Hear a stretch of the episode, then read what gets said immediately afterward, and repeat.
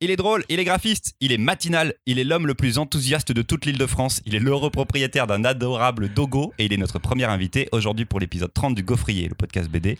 On a le plaisir d'accueillir Ben Renaud. Jingle.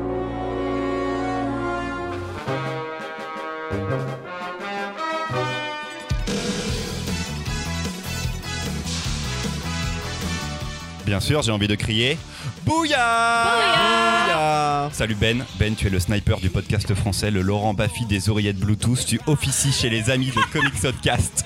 Tu co-animes Comité consacré à la carrière de Jean-Claude Van Damme. Tu es le créateur de C'est cool, c'est quoi Le podcast sur les passions méconnues. Et tu es aussi lecteur de BD, ce qui nous arrange pour l'épisode d'aujourd'hui. Je peux pas répondre. C'est- Oui Ça va Oui, ça va très bien. Non, mais T'as une autre chose un autre- une autre flèche dans ton carquois Euh. Non, euh, non. Ça, bon, ça suffit quand même déjà. Enfin, si, je, je suis illustrateur à la ville, mais euh, c'est déjà pas mal tout ce que t'as dit. Je vais rester sur ça. Bonjour aussi à Mimoun, le Marion et Louis Et salut Salut. C'est la première fois qu'on a un invité dans notre format classique du gaufrier. Alors pour les nouveaux venus, le concept est simple. En 30 minutes, vous aurez trois chroniques BD suivies chacune par un débat parce qu'on n'est pas forcément d'accord et que ça part souvent en cordial échauffouré. C'est un peu. C'est joliment C'est dit. c'est joliment dit. Au programme cette fois-ci, une plantation de bébés dans Epiphania de la guitare synthé au 19e siècle dans Black Holes. et une chasseuse de nazis dans Dora. les BD, c'est mieux de les voir en vrai, alors vous pouvez toujours trouver sur nos comptes Facebook, Instagram et Twitter des images des albums dont on va parler. Celui qui va ouvrir l'émission, c'est Bimoun avec Epiphania. Mais non. Yes Et ben du coup, bonjour J'ai rien. On n'a qu'à dire que... On n'a qu'à dire que je m'appelle Mimoun aujourd'hui, je suis ravie de- de- d'être là avec J'avais vous. marqué Marion en plus. Euh, too late, too late, mais euh, comme euh, Mimoun et moi Ah, je sommes refais des mon gens intro, arrête de qualité, euh, ça ne me me va. dérange pas. Hashtag. Non, je vais le refaire, attends, tu rigoles. Non, mais c'est une voiture. Celle qui va ouvrir l'émission aujourd'hui, c'est Marion avec Epiphania. Est-ce que je vous ai déjà parlé de fin du monde par ici? Je crois bien, il se pourrait même que ça fasse partie de mes nombreuses obsessions récurrentes. En revanche, une chose est sûre, aucun d'entre nous ne vous en a parlé comme je vais vous le montrer aujourd'hui. Lorsque l'histoire s'ouvre, le monde tel que nous le connaissons ne s'est pas encore effondré. Nous rencontrons David en couple, un peu mou, et surtout très très arrêté à propos de son non-désir d'enfant. Ce détail va très rapidement prendre toute son importance, et ce, à l'instant même où le monde s'écroule. Dans cette histoire, cette fin du monde arrive lorsque les forces lancées par la nature même s'abattent sur le monde des hommes. Une vague géante et une pluie de météorites ravagent tout sur leur passage et laissent le monde dévasté. Mais pas seulement. La Terre fait apparaître en son sein des bébés. Ça a l'air sibyllin quand je vous dis ça, mais en réalité, on parle bien là d'enfants apparus soudainement dans le sol. David, lui, perd sa compagne pendant le tsunami et voit aussi un enfant pousser dans son jardin. Incapable de l'abattre, il va la coucher et découvrir que cet enfant ressemble finalement à son pire cauchemar, c'est un mix body, un épiphanial, une chimère à pattes de chien. Epiphania, c'est un récit en trois tomes, mené de main de maître par Ludovic de Berne, accompagné pour les couleurs par Fanny Michaelis. On en reparlera, j'en suis sûre, tellement ces couleurs sont importantes dans la construction de cet univers. Une fable de fin du monde et de renouveau passionnante autant qu'un récit initiatique, tant pour Koji, ce chimère enfanté de la Terre qui doit trouver sa place dans un monde qui ne veut pas de lui, que pour David, qui malgré lui apprendra son rôle de père. Une fable qui ne fait pas l'impasse sur des enjeux plus que contemporains, Comment ne pas trouver des points d'accroche entre notre temps et cette fin du monde qui apparaîtra par un désastre écologique ou cette société qui isole, enferme et ostracise l'autre parce que vraiment trop différent J'ai brièvement évoqué les couleurs de ces albums. Elles sont ici tout à fait essentielles. Appuyant un dessin qui aurait pu être éthéré en noir et blanc, l'auteur a fait le choix de ne pas encombrer ses cadrages par un remplissage. Vous l'aurez compris, un conte de science-fiction profond autant qu'onérique, pour moi, déjà un classique. C'est de Ludovic de Burme et c'est publié chez Casterman en trois tomes. Je ne vais pas lancer Ben tout de suite parce que ce serait le mettre dans la fosse au lion. Je vais demander à Mimoun d'ouvrir Oh non, le bal. Il va commencer des par réactions. pendant 10 minutes. Et alors, il faut pas trop parler maintenant. On est cinq Mimoun là. Tu peux te Je restreindre, vais tu le faire sais. gaffe. Eh bien, quand j'ai découvert cette BD, j'aime beaucoup euh, le travail de Ludovic de Burme. Je dois dire que j'ai été étonné graphiquement et notamment pour la colorisation par le, premier tome de la série. Je crois qu'au départ, euh, Ludovic de Burme voulait écrire le scénario et ne pas la dessiner, sauf qu'en écrivant le scénario, il s'est rendu compte à quel point il était attaché à cette bande dessinée. La, enfin, la colorisation est faite par Fanny Michaelis, qui est sa compagne à la ville. Euh, ils ont eu un enfant ensemble, c'est l'une des thématiques qu'on retrouve derrière la bande dessinée. Ils ont aussi un groupe de rock, alors hard rock peut-être, euh, ensemble. Bref, ils sont, euh, ils travaillent aussi régulièrement ensemble. J'avais beaucoup aimé le premier tome avec un On équilibre. peut couper les gens là, Ben, hein, si tu. Non, il est passionnant. Ok, d'accord. Non, mais il apprend plein. En fait, euh, je- j'avais pas du tout le background qui vient de pas la fiche Wikipédia Mimoun, c'est celui Non, qui non, travaille. non, mais du coup, c'est vachement intéressant. Ça donne une autre, euh, un autre regard sur Je le. travaille au quotidien, c'est mon boulot de Ah, c'est super bien dit. Du coup, je veux pas le couper. De Wikipédia, c'est ton boulot de Wikipédia. Donc, euh, je disais, euh, j'ai beaucoup aimé le premier tome avec un équilibre euh, dans, l'histoire qu'on voit finalement entre le fils et le père. On, vraiment, on va les suivre l'un et l'autre. J'ai trouvé ça intéressant. Le deuxième tome m'avait un peu moins plu parce que on suit le père et très, le fils pardon et très peu le père qu'on voit apparaître à la fin. Et le tome 3 m'a totalement étonné. Je ne m'attendais pas du tout à ça. Le tome 3 euh, passe en mode kaiju. Max mieux que kaiju Max. Non, pas mieux que Kaiju Max. Ah, C'est une vanne. Pacific Rim, allez. si, mieux que Kaiju Et Max. en mode Ah là comics là. de super-héros. Et là, les colorisations fonctionnent vachement bien, avec un gaufrier hyper euh, récurrent. Le troisième tome m'a rendu fou, j'ai adoré ça. Alors, au départ, j'avais euh, une petite critique sur cette série. Euh, j'avais, comment dire, en termes d'ambiance, ça m'a rappelé deux histoires. Black Hole, de Charles Burns. Oh, j'allais le dire. Eh ouais, bah désolé, je t'ai donné la Moins bien que The Black Holes. Non, ça, ça reste pour rigoler. Mmh, Et-. Et euh, Sweet Tooth de Jeff Lemire. Ah oui. Et je me disais, d'une certaine manière, bah, je l'ai déjà lu. Sauf que le tome 3 fait passer à autre chose. Et c'est ça que j'ai trouvé intéressant. C'est une très bonne série. Je sais que les, les lecteurs habituels de, de Burm sont un peu moins chauds parfois graphiquement en termes de colorisation en le prenant. Mais en fait, faut le lire. C'est un très très bon récit. Ben, Alors moi j'ai deux, deux remarques. Déjà vous allez vous foutre de ma gueule, mais c'est une anecdote, une anecdote marrante donc je la raconte. Euh, quand j'ai décidé de lire les trois tomes, j'ai pris le, le premier tome de la pile avec la couverture que je trouvais la plus belle, donc c'est celle du tome 3. c'est toi. Et je commence à lire. Alors, je, je connaissais pas du tout cet auteur et cette série, donc du coup, et je commence à lire. Je fais, ok, c'est cool. Ah, il se passe plein de trucs. Ah, il y a dû avoir plein de trucs avant, mais bon, pour l'instant, c'est suggéré.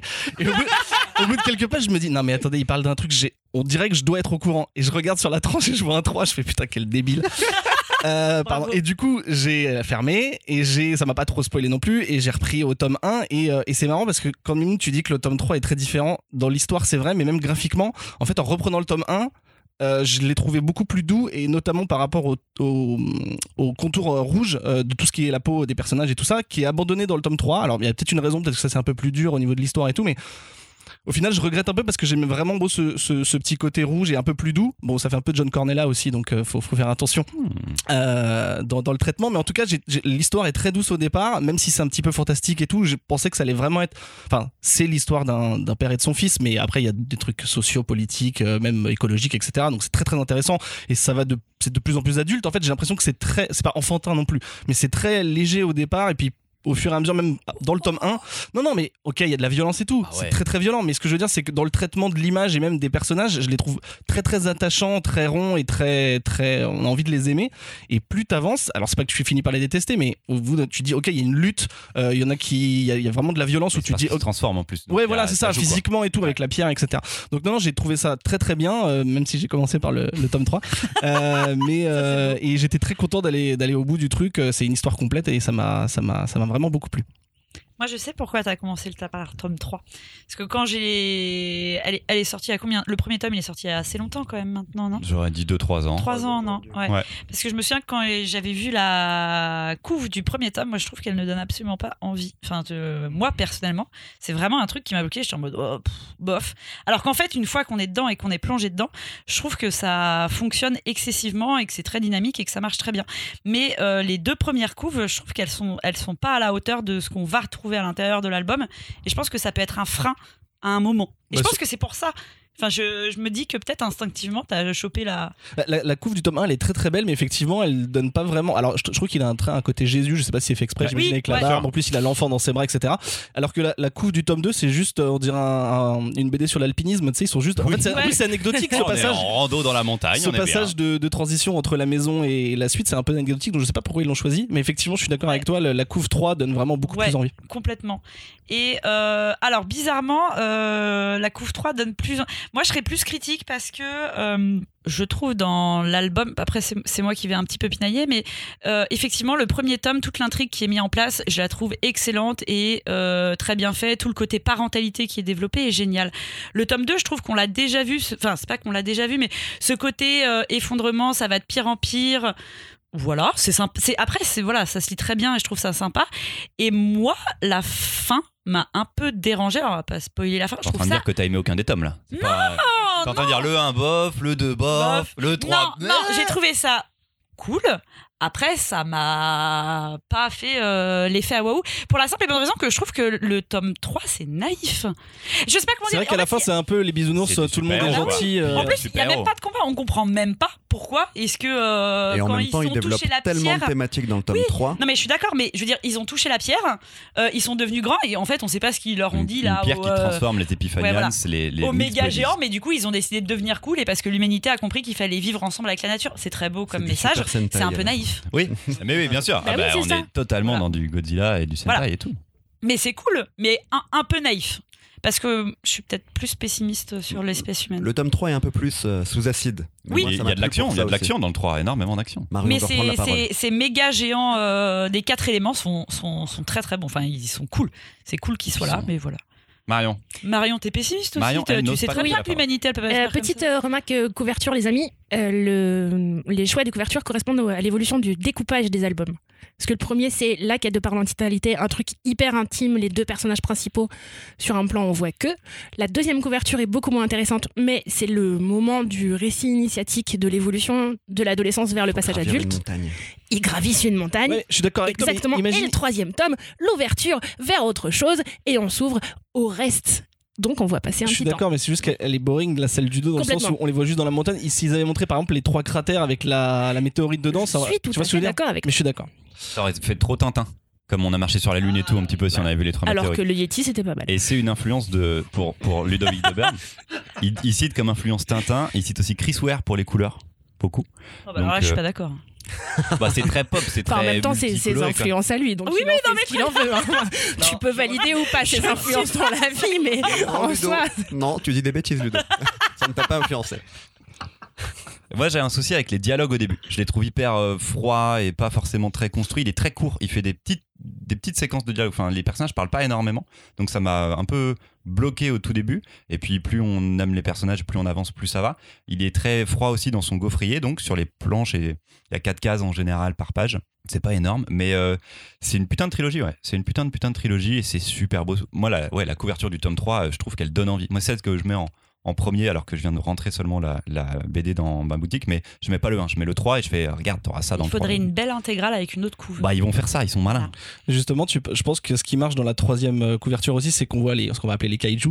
Je sais même plus s'ils ont un. Bah, c'est des épiphanians, mais ils ont pas de nom spécialement de super C'est épiphanians. des grands épiphanies. Ouais, voilà.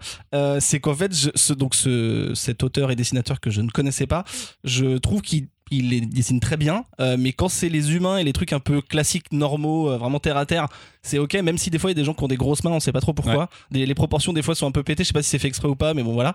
Euh, mais par contre, pour tout ce qui est fantastique et les créatures et toutes les épiphaniennes, c'est magnifique et même les couleurs, et c'est là que tu vois qu'ils s'en donnent à cœur joie quoi. Est-ce qu'il fait des trucs comme ça d'habitude, Ludovic de Burm Dans le fantastique en tout cas? Là, ce qu'on a ici, en tout cas, c'est des thématiques qu'on voit dans toute son œuvre. L'adolescence, le rapport à la nature. Là, il rajoute la parentalité peut-être, mais c'est vraiment des thématiques. Non, il avait déjà mis en fait la parentalité. Je dis une bêtise dans Un père vertueux et oublié l'autre, c'est un diptyque. Euh, mais voilà, là, le travail est différent, peut-être plus pop. C'est ce qu'il n'avait Ouais. pas jusque-là, c'est le côté pop. Est-ce que tu peux nous dire ce qu'il mange le matin? Eh ben, cornflakes. Peut-être qu'on peut lui demander. Euh, Ludovic, n'hésite pas, réponds-nous. Louise est très curieuse.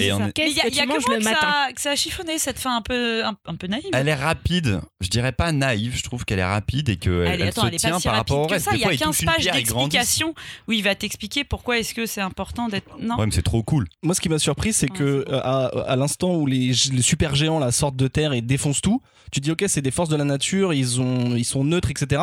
Et à la fin, quand les gentils sont très grands et qui viennent pour la baston et que finalement ils décident de discuter, bah, déjà tu te rends compte qu'ils parlent, ces forces de la nature, C'est qu'ils parlent comme, nous, comme vous et moi. Tu fais bah en fait vous auriez pu depuis le début ne pas casser tous les immeubles et dire, enfin, tu vois, je comprends Ouais. l'idée de euh, la terre se venge et Mm. tout ça, j'adore cette idée là. Mais du coup, c'est vrai que je suis d'accord. euh, pourquoi les montrer comme une force inarrêtable si au final tu leur dis juste Eh, venez on arrête et ils sont ok ils font une trêve et après ils, ils se Et on fondent fait dans le une décor partie et puis on Voilà, arrête de détruire la terre. je, une gaufre partie Une gaufre partie. je du coup voilà j'étais un peu surpris par ça effectivement c'est peut-être pour ça aussi que je ressens la fin comme un peu euh, abrupte mais ça m'a pas choqué j'ai trouvé que c'était une belle fin quoi qu'il arrive Enfin, l'hu- l'humanité n'est pas sauvée parce que par l'humanité, elle est sauvée par. Par des ça. petits épiphaniels. Oui, et c'est ça qui est peut-être un peu dommage, je trouve.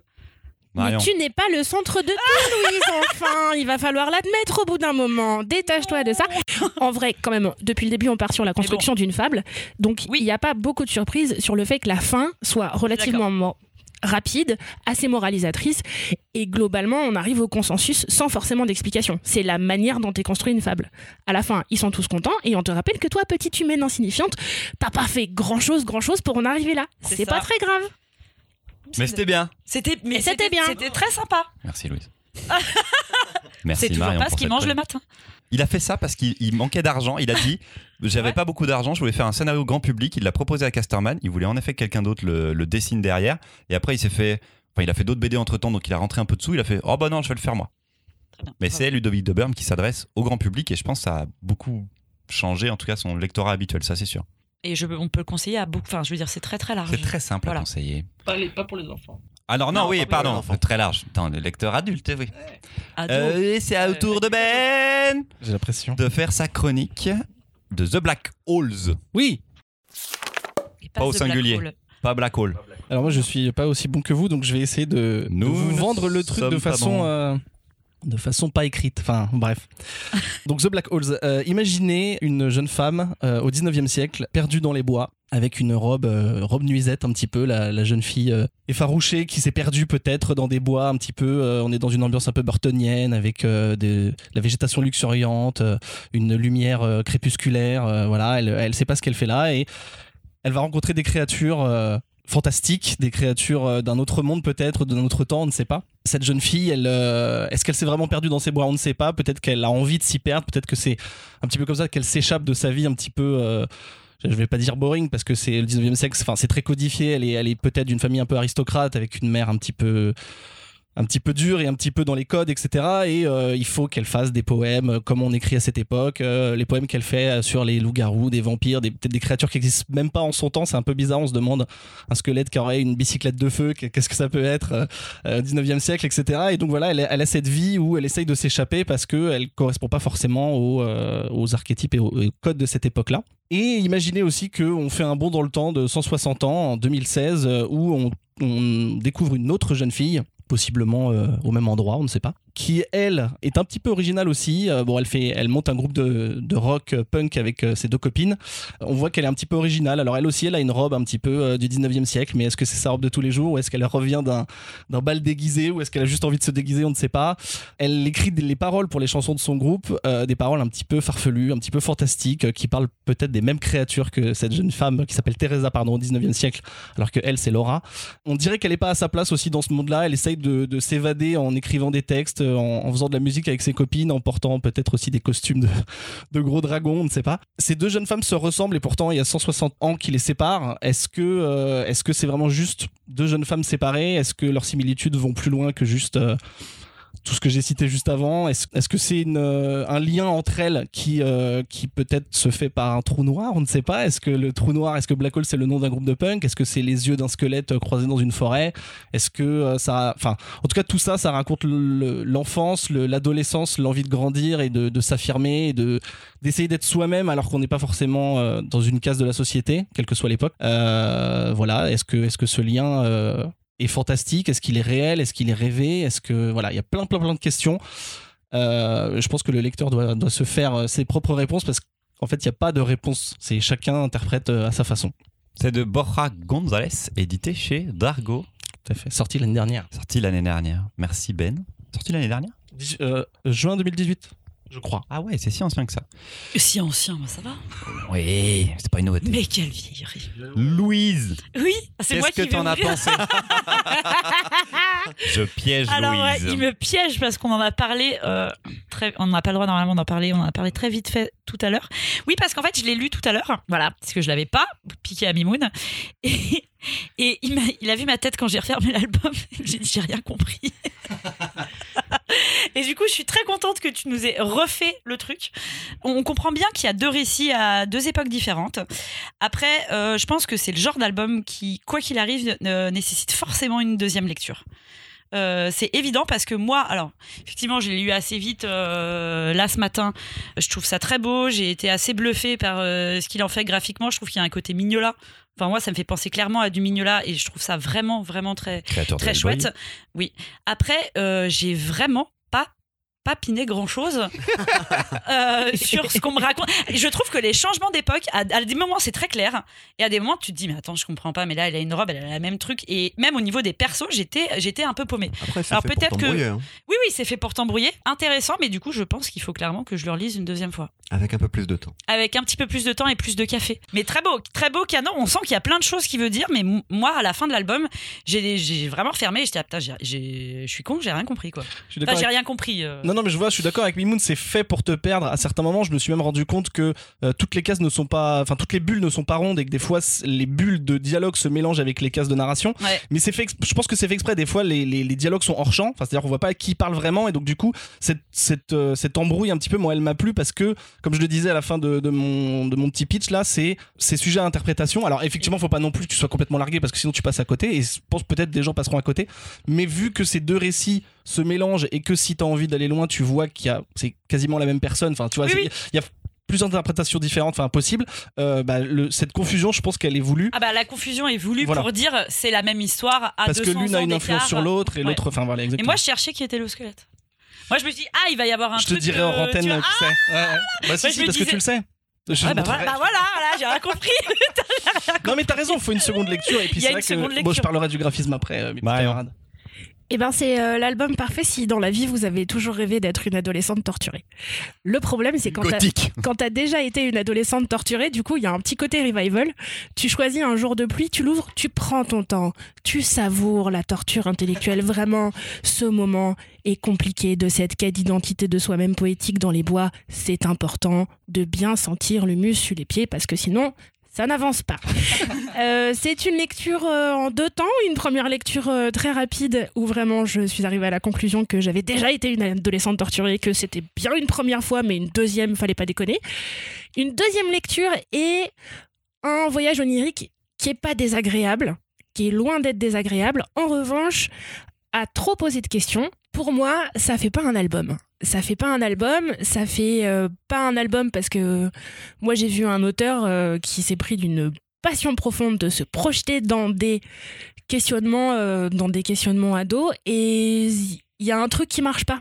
Il y a un truc qui marche pas dans la construction. Il y a un truc qui marche pas parce que dans le schéma, c'est sympa de vouloir faire des circonvolutions tout le temps, mais il y a un moment, il faut quand même retomber sur ses pieds. Et il s'avère que là, vraiment, c'est ou trop brumeux ou pas assez. C'est torturé Marion. Oui, bah ça, ça, on sait que c'est torturé. C'est on a- on sait, mais du coup, c'est tortueux. Donc, euh, c'est très beau, c'est très, très, très, très, très beau. Globalement, c'est très bien écrit. En revanche, je suis passée complètement à côté. Il y a quelqu'un qui m'avait proposé The Black Holes Ça doit pour, être. pour le, pour le gaufrier. Ah non c'est pas moi je. C'est l'une de vous deux. Et c'est chelou parce que là, vous avez toutes les Bah, après, peut-être c'était juste sur le graphisme, c'est très attirant graphiquement. Quand je t'ai dit, vas-y, euh, je te prends le Black Holes dans ta sélection, Ben, j'étais en mode, bah, je sais qu'il y a au moins une des filles, je sais Mais plus tu m'as dit ça, tu m'as dit il y a Qui quelqu'un qui avait sera de ton aimé, je le sais, et je crois que c'est toi, Marion. Ah mais non moi j'avais dû proposer Black Hole. Non, non, non. De toute façon le. Ah, un S, c'est vite euh, cliqué, Ouais, hein, ouais, ça ouais. peut être une Ouais. faute de frappe. Hein. T'as mis The devant. Non je pense Oh pas. putain, merde. Mais non, mais Bon. ce, qui est, ce, qui est, ce qui est marrant, c'est que euh, du coup, t'as aimé et tu dis que c'est bien écrit, blablabla, mais que t'es passé à côté. Du coup, c'est, mais c'était quand même une expérience pour toi. Ah, mais oui, mais ça peut être une expérience de lecture hyper intéressante. Mais alors pourquoi c'est pas, ça fait pas un album pour toi? Pour- Juste l'émotion, ça peut pas faire un album? Alors l'émotion, ça fait de l'émotion, ça fait une chouette expérience de lecture. En revanche, est-ce que c'est un album que je vais ouvrir quand j'ai envie de lire un récit Ah oui, et d'avancer dans un truc? Clairement non. Non, non, mais ça en fait pas une mauvaise lecture pour le coup. C'est juste, est-ce que j'ai envie de plonger dans sa psyché à lui qui se projette dans une adolescente Deux même. Oh, elle est dure. Elle est vilaine, Ça hein. va, être, ça va être mon tour. Et euh, bah, c'était de la daube. mais Mais c'était de la daube. Tu peux pas dire ça. C'était de la daube. c'est impossible. Et non. Je ne- Attends, mais j'ai un, Ok, ok. j'ai un Attends, mais la, daube, c'est un très bon plat aussi, attention. hein. C'était de la daube à ma première lecture. Je pense que j'étais comme Louis. Ah, t'étais comme je moi. l'ai lu hyper Attention, vite. j'ai pas dit Alors, c'était attends. de la daube. hein. C'était quoi votre, euh, c'était quoi votre J'ai rien état d'esprit en Alors, ouvrant le truc Justement, je savais pas, je trouvais ça Moi, je super joli, mais juste je comprenais rien du tout à ce qui se passait. Je, euh, ok, il y avait deux époques et tout, mais je comprenais pas du tout. Et donc je l'ai relu une deuxième fois parce que euh, je suis professionnel pour ce podcast, j'essaye. Même si je sais pas qui fait des chroniques parfois, mais c'est pas grave. Mytho. Et en fait, c'était trop bien. C'était trop bien parce que la deuxième fois, j'ai compris. J'ai compris les changements d'époque. J'ai compris qu'à chaque changement d'époque, il nous perd en termes de costumes. À chaque fois, tu as l'impression que c'est toujours dans la- dans l'ancienne ou dans la nouvelle époque et que t'as vrillé. Et en fait, c'est quelqu'un qui est déguisé. Et les déguisements sont trop drôles. Et la meuf- palette de couleurs aussi. ouais. Mais voilà, la palette de Ah oui, couleurs est trop ouais. bien et tout. qui est Donc, réduite et qui est super. il te perd, il fait exprès. Et quand t'es là-dedans, quand tu acceptes d'être perdu et que tu te dis que tu vas être perdu, bah là, il faut se laisser porter. Et là, je comprends ce que tu ressens, euh, toi, Ben. Parce que c'est un album d'ambiance, c'est un album qui est. Mais comme Hellboy, pour moi, quoi. Hellboy, c'est pas un truc d'action et tout, c'est un truc de. Je me fais chier des fois en lisant Hellboy. Putain, mais Mike Mignola, que- il écrit comme un, comme un salopio, quoi. J'en peux plus. Mais parce que humainement de base on cherche des réponses, on, a, l'imp- on veut une, on veut que ce soit fini, on veut une, euh, un- une conclusion et en fait c'est pas toujours le cas. C'était juste une tranche de vie, un morceau et en fait des fois il y a juste pas de fin. C'est juste bah voilà t'as ouvert sur euh, sur quelqu'un euh, pendant un laps de temps et voilà. Carrément. J'ai euh, vraiment la deuxième lecture, c'est très rare que je relise une Mais BD. Mais combien de temps entre les deux lectures? Bah du coup, la Ah sortie est maintenant, donc ça fait presque un an, quoi. Ok, d'accord. Ça fait pratiquement un Ah donc t'avais un mauvais a priori avant ta J'avais ultra Ah, un mauvais marrant. a priori. J'étais- Je savais que graphiquement, euh, je Mm. comprenais pourquoi tu l'avais choisi. C'est ultra pop, coloré et tout. Oui, puis ça fait très mignon là, c'est vrai. Puis le fait de Ouais. pas mettre de visage aussi. Au début, je disais, mais en fait, comment tu fais passer des émotions sans les visages? Et en fait, il y arrive. La gestuelle, euh, Ouais. enfin, tout, tout, est, tout est vraiment très maîtrisé. Nimoun. Bon, tu as pris la parole avant, sachant que mon avis serait sûrement négatif, Christopher. Euh, bah, ben, euh, premier invité de l'émission. Oui, je suis enchanté. Mais non, mais c'est. la liste arriver, je me dis, ah cool, un mec de goût, Black Hole. Puis après, je relis et je me dis, ah non, c'est The Black Holes. Oui, j'ai précisé l'éditeur, tu sais. Je pensais, Ouais. j'étais sûr que quelqu'un allait faire l'erreur. Cette BD que j'ai lue il y a un an que j'ai déjà oublié. Alors, je l'ai lue Non, mais vous êtes ultra méchant. Non, c'est est hyper intéressant. De toute façon, c'est. je l'ai lu deux Ouais. fois au moment où elle est sortie parce Mm. que arrivé au bout de la BD pour comprendre, je suis revenu en arrière. Moi, je suis un mec qui habituellement aime plutôt être perdu dans un récit, aime plutôt euh, le fait que de perdre au pied.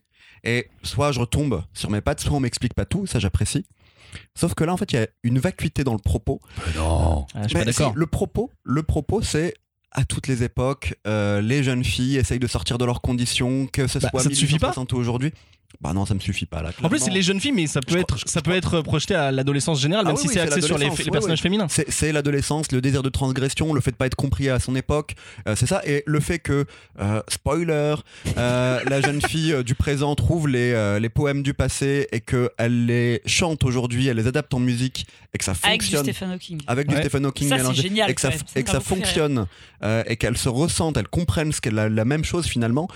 Mais en fait, ça, je l'ai vu venir très vite et du coup, ça allait pas beaucoup plus loin que ça. Euh, bah moi, en tout cas, c'est ce que c'est ce que ça a fait chez moi. non, parce que je trouve qu'il y a quand même un côté. Enfin, même si moi j'ai pas euh, le, le- Dans le micro, le délire, des. ouais, voilà, voilà. Le, dé- le, dé- le délire des époques, j'ai pas tout compris. Après, euh, moi, j'ai trouvé ça hyper intéressant parce qu'il y a quand même tout un côté qui est, euh, qui est poétique et tu peux te dire, bah oui, en fait, les questionnements euh, ou la crise d'ado, j'en sais rien, sont certainement les mêmes il y a 150 ans que maintenant sur certaines émotions profondes qui sont ressenties. En fait, c'est, il est là le propos de dire qu'il y avait peut-être des choses qui étaient différentes à l'époque, mais il y a quand même un dés- enfin, voilà, il, y a- il- il se passe quand même quelque chose, un questionnement profond qui est là, quoi qu'il arrive, peu importe les époques. Arrêtez de vous regarder et de vous dire non, j'ai c'est ça comme argument et de me faire des doigts. Ils ont pas des doigts, ils veulent chacun reprendre la parole en premier. Mais c'est Marion. On Marion préemption. Là, ils sont dans l'ordre. C'est moi qui choisis. C'est Marion. En vrai, à nous écouter, euh, amis auditeurs, il est tout à fait probable qu'on soit devenus des vieux cons.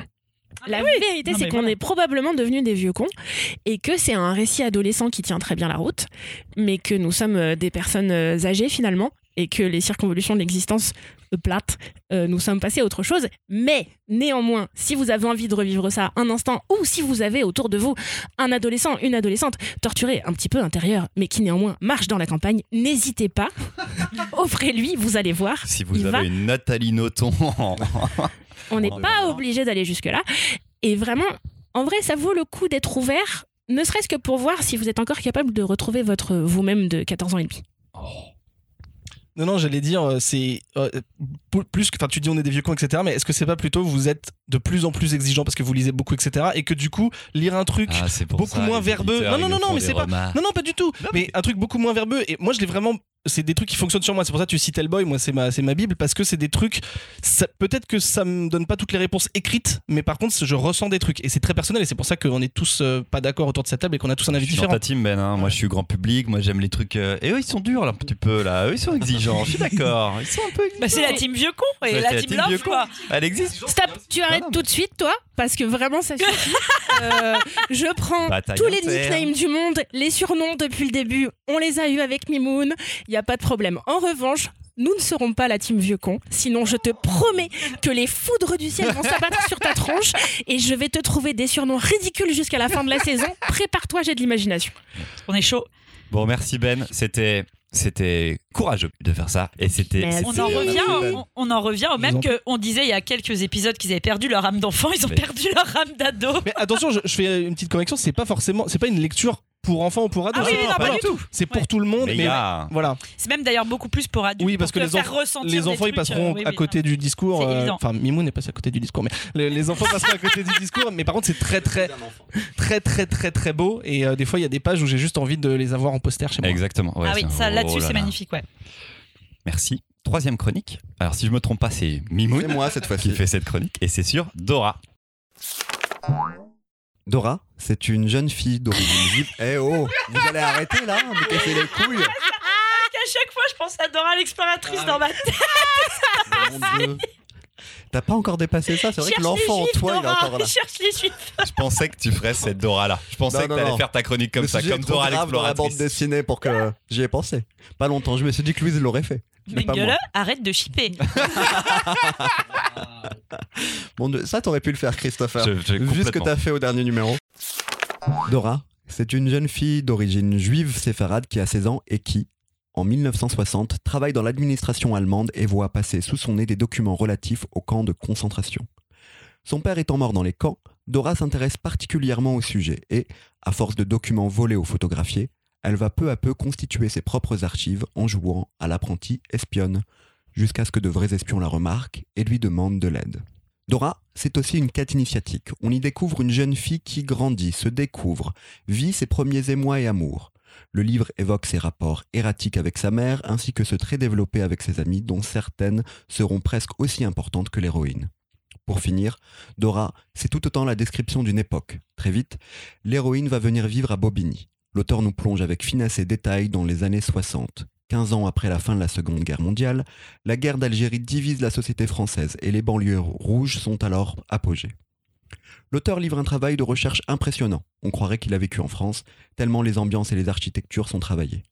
On parlera entre autres d'homosexualité, d'IVG, de communauté tzigane, mais l'auteur ne se contentera pas de l'hexagone et évoquera aussi la jeunesse allemande et les dissensions de la société argentine.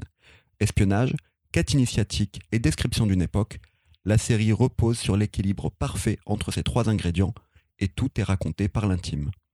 Le tout est servi par le trait élégant de l'auteur argentin Minaveri, une ligne claire en noir et blanc, rehaussée de temps en temps par une pointe de couleur, un dessin travaillé qui sied parfaitement au propos, notamment quand il s'agit de mettre en scène la sensualité.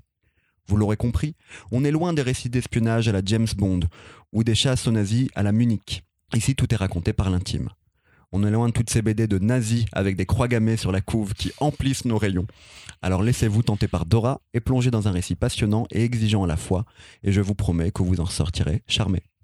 Merci Mimoun. Écrit et dessiné par Mina Veri, publié chez Lagrume, et le quatrième tome vient de sortir. Est-ce Yep. qu'il y en aura des suivants? Non, ne lui redonne pas la parole tout de suite. Je lui demande un oui ou un non. Bravo Louis. Non mais c'est vrai, tu fais bien Louis de cadrer tout de suite. Oui ou non Mimoun? Oui. Très bien, merci. Bravo. Je vais prendre la parole d'abord. Parce que je suis OK pour la chasse aux nazis en général. Il n'y a pas de problème. Moi, plutôt les nazis, si on les met en zonzon et tout, il n'y a pas de souci. Mais c'est long, quoi. Sur le tome 1, le- toute la partie euh, chasse aux nazis, elle est ultra longue. Alors que ce qui m'intéresse le plus, moi, c'est la vie de Dora. C'est son épanouissement, en effet, son adolescence. Les rencontres avec les potes et, et- et ses premiers amours. Ça, c'était cool. Et je suis très content d'avoir lu le tome 2. J'ai pas lu les tomes 3 et 4 parce Ah, que c'est vrai que c'était vraiment ultra long, bavard et tout. Mais j'ai envie maintenant de lire la suite parce que sur le tome 2, on est sur sa vie, on est sur Bobigny et on est sur ben, sa découverte de son adolescence et de sa vraie vie. La chasse aux nazis est un peu oubliée, en tout cas dans le, dans le tome 2. Et ça, c'était cool. C'était cool, mais je suis passé par un tome 1 qui m'a qui m'a un peu saoulé parce que j'avais l'impression qu'il y avait l'auteur qui voulait placer plein d'infos qu'il avait sur les nazis, qui sont des, plutôt des infos vraies en plus, je pense, et en même temps après sur euh, sur euh, ce roman graphique de, de jeunesse, d'adolescence, que- qui là est très réussi pour moi. Et en même temps, euh, le premier tome, il est long sur la chasse aux nazis parce que le concept de la chasse aux nazis, c'est long.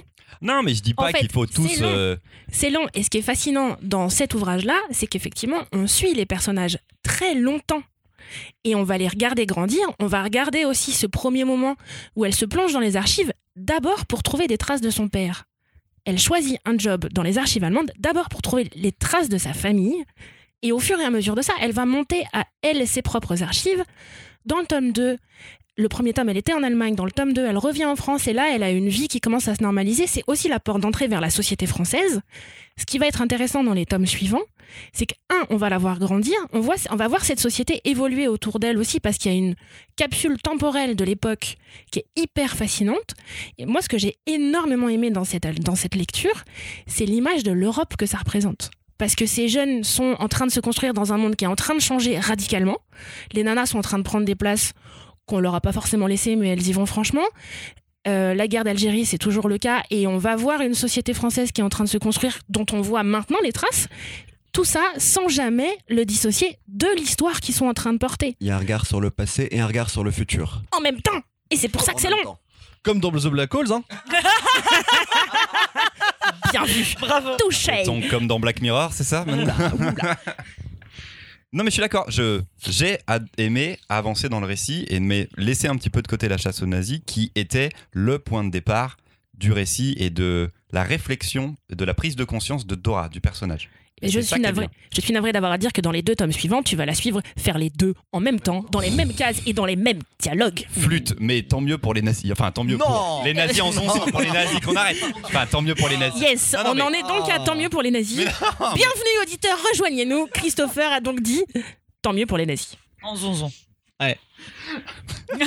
Vas-y Ben. Euh, non, non, en fait, c'est marrant parce que t'as dit que tu, que tu trouvais la, ch- la mise en place de la chasse aux nazis longue parce que ce qui t'intéressait, c'était le personnage de Dora. Et pour moi, c'est ça le sujet. C'est-à-dire que, ok, sur la couverture, il y a marqué chasseuse de nazis et j'imaginais, un- alors j'imaginais soit un truc un peu vénère, genre Buffy, tu vois, soit, soit un truc vraiment, vu que tout est en, vu que tout est en, noir et blanc, pardon, que c'est un personnage féminin, je me suis dit, ok, ça va être un truc super glauque, Anne Frank, etc. Alors que pas du tout. Enfin, il y a de ça, mais c'est très. euh, moi, je me suis attaché au personnage et je pense que c'est c'est le but et c'est ce qu'il faut faire. Et ce qui m'a intéressé, c'est que toutes les infos qu'on a qui sont atroces sur la Seconde Guerre, enfin sur toutes les guerres, etc., et même sur le présent euh, et de la France qui se relève, etc., c'est par le prisme de cette jeune fille. Et du coup, moi, j'ai tout pris en émotion. Alors, vous savez, vous commencez à savoir que c'est mon kiff. Euh, et je trouve ça super parce que même quand il y avait un gros pâté sur, euh, même des documents, tu vois, où il y avait énormément à lire, je savais que c'était elle qui était en train de le lire et que du coup, je le voyais avec ses yeux à elle. Et c'est ça qui était intéressant. Je me suis attaché à ce perso vraiment très rapidement.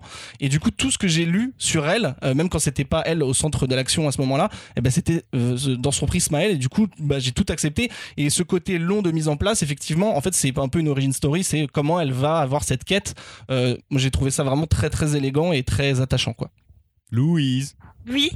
Euh, très bonne BD, très cool. Je l'avais lu il y a un petit moment, euh, je l'ai relu. Euh, je l'ai relu là, par contre, pareil, j'ai lu que les deux premiers tomes. Moi, la, la longueur du premier tome m'a pas dérangé. Après, je pense qu'il y a, peut-être un problème avec le titre de cet album, Chasseuse de Nancy, parce que Qui en fait, pas sur la première édition. Ouais, voilà, c'est ça, ouais. Parce que en fait, on s'en fout un peu qu'elle chasse des nazis parce que c'est vraiment une BD qui a un portrait d'une époque et ça brosse vraiment tout le portrait d'une époque, qu'on soit en RFA, qu'on soit en France pendant la guerre d'Algérie et c'est ça qui est très intéressant. Euh, le deuxième, le premier tome, moi j'ai beaucoup aimé euh, ce et, et c'est très léger ce côté euh, espionnage où on va comprendre que sa copine, elle s'est plus ou moins fait flouer, machin, tout ça. Et euh, le deuxième tome sur les événements qui se passent pendant la guerre d'Algérie, moi j'ai trouvé ça absolument fantastique. Ça m'a rappelé plein de choses et je trouve ça euh, vraiment très bon et assez brillant quoi. Euh, je parle euh, et effectivement aussi euh, tout le côté euh, rapport aux femmes, euh, ce qui peut se passer, comment est-ce qu'on s'assume. Tu l'as dit, les problèmes, enfin toutes les, pro- les problématiques de cette époque-là quoi. Et contrairement à Buffy, euh, son pieu, elle en fait autre chose. euh, dans- Yes C'est pas un genre un barreau de lit en métal, Voilà. le truc. Et ça, je m'en souvenais plus du tout euh, dans ma, de ma première lecture. Je ah ouais, d'accord. Il faut, il faut un petit retour, je crois, dans le tome 3, ils en reparlent un petit peu. Non. Mais non, non, elle est vraiment, vraiment à lire pour le, le- le portrait que ça nous est dressé euh, de, de, de cette époque-là. Ça m'a rappelé que oui, en France, il y avait des bidonvilles. J'ai l'impression que j'avais complètement oublié Et ça. c'est il y a pas si longtemps que ça. Et c'est il y a pas si longtemps que 70, ça. euh, Et, et c'est, euh, je, je trouve ça, euh, tous ces enfin, personnages qu'on va en voir, fait. c'est très très bien. Et pareil, le, tout le côté euh, culture tigane gitan, c'est quelque chose qui est pas souvent abordé dans les BD et je trouve ce personnage génial. Voilà. Dans, dans le premier tome, je pense que la, la longueur que tu as ressentie, elle vient aussi d'un fait. C'est que contrairement à ce que vous avez l'habitude de voir, les héros, ils gagnent pas toujours. En fait. Et ce tome 1 va vous placer ça. Il y a autre chose, il y a un, un dialogue dans le. Je peux remettre tant mieux pour les nazis, mais parce qu'ils sont vraiment méchants et que c'est des enflures. mais- voilà, on va montrer ça. Euh, Il y a une phrase d'ailleurs, je suis désolé, je l'avais notée de, dans le tome 2 de Béatrice, qui est un peu la patronne de Dora, qui lui dit Tu vois, Dora, il y a deux façons de chasser les nazis l'amusante et la fastidieuse. L'amusante, c'est de les séquestrer avec un commandant du Mossad. La fastidieuse, c'est de chercher des témoins de leurs crimes pour qu'ils comparaissent devant la justice en Allemagne fédérale. Ma méthode, c'est la fastidieuse. Ça résume ce passage-là, ce côté-là. Et moi, c'est ce qui m'a impressionné aussi dans l'écriture, c'est l'incrustation de documents. C'est la manière de parler d'une époque, c'est la manière de parler d'aujourd'hui. C'est le fait de mettre en place une bande de copines. Plus l'histoire avance, plus leurs histoires à elles se développent. Et clairement, je pense qu'on en a déjà parlé, on en reparlera encore dans d'autres gaufriers.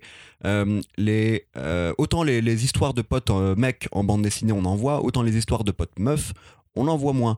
Et ça, j'ai trouvé ça hyper intéressant de la part d'un auteur qui est un mec, qui est conscient de ça, qui vient d'une bande BD argentine que moi je trouve très belle, mais qui dans les années 60-70 pouvait être hyper misogyne. Développer ça. Euh, bref, le tome 1 est sorti en fait euh, je en 2012. La couverture était jaune, il y avait juste écrit Dora. On la voyait allongée sur un lit, j'ouvrais, c'était en noir et blanc. Le dessin me touchait. Je savais pas que ça parlerait de nazi. Je suis revenu le lendemain après l'avoir lu. Ça m'avait mis mais une telle claque. Et euh, j'ai parlé des trois ingrédients la description d'une époque, la chasse aux nazis, l'histoire intime. En fait, dans le tome 2, il, il baisse le curseur de la chasse aux nazis. Et il joue sur ces curseurs-là constamment. Et il développe les choses de manière différente. Moi, j'ai l'impression que chaque tome est une histoire complète. J'ai tout relu là pour le gaufrier.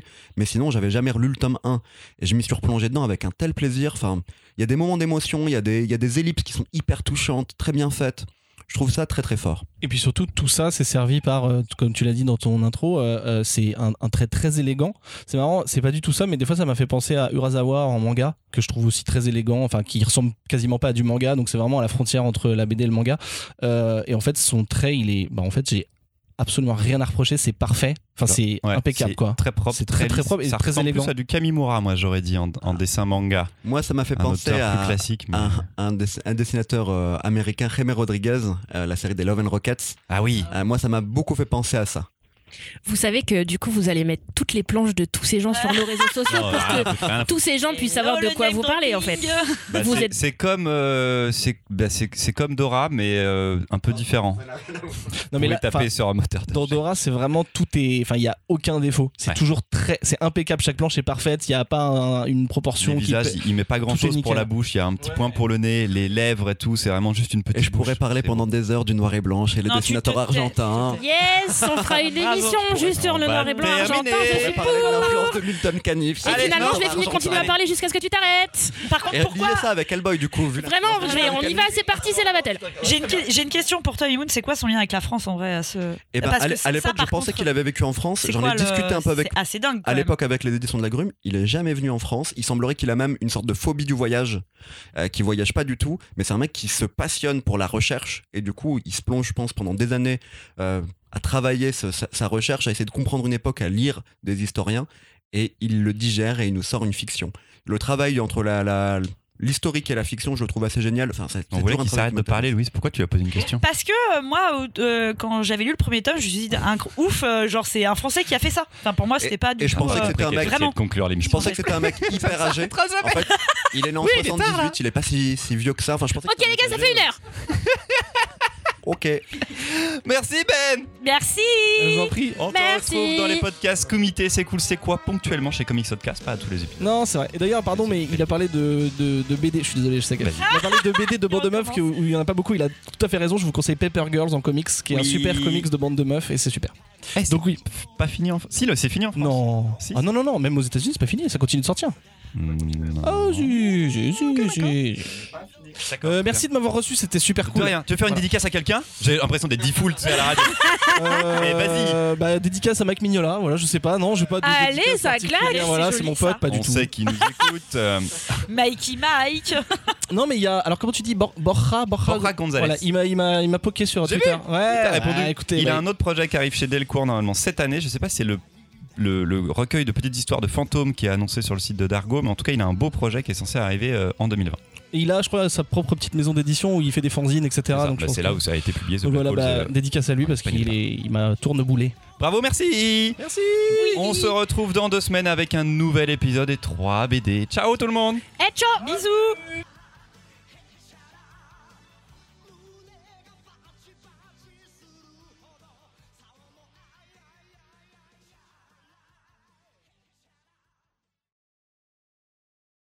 Go.